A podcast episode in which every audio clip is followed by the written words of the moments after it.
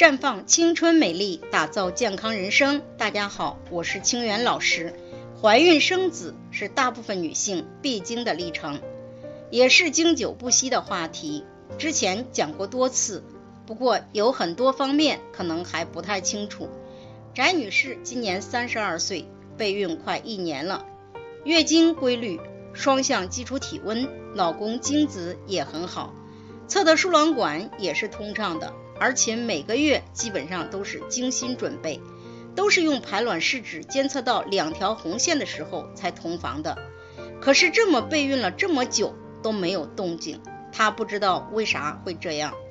正常情况下，夫妻双方的身体条件这么好，也科学指导同房了，应该很快就怀孕了。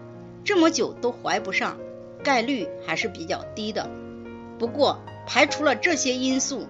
很大可能存在卵泡黄素化不破裂综合征的情况。卵泡黄素化不破裂综合征就是卵泡能正常发育成熟，但是不破裂、不排卵，卵细胞没有排出，而在卵泡内原位黄素化，形成黄体，黄体分泌孕激素，并发挥类似排卵后黄体的一系列反应。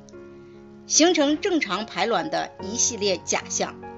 尿排卵试纸能监测到两条红线，是因为出现了黄体生成素的高峰，基础体温也是双向，排卵后体温也能升高，子宫内膜从增殖期向分泌期转化，月经周期也是正常，卵泡把前面这一切的过程环节都走了一遍，看似很正常，然而。最关键的一步却没有完成，因为卵子没有排出来，也就无法和精子相遇而受孕。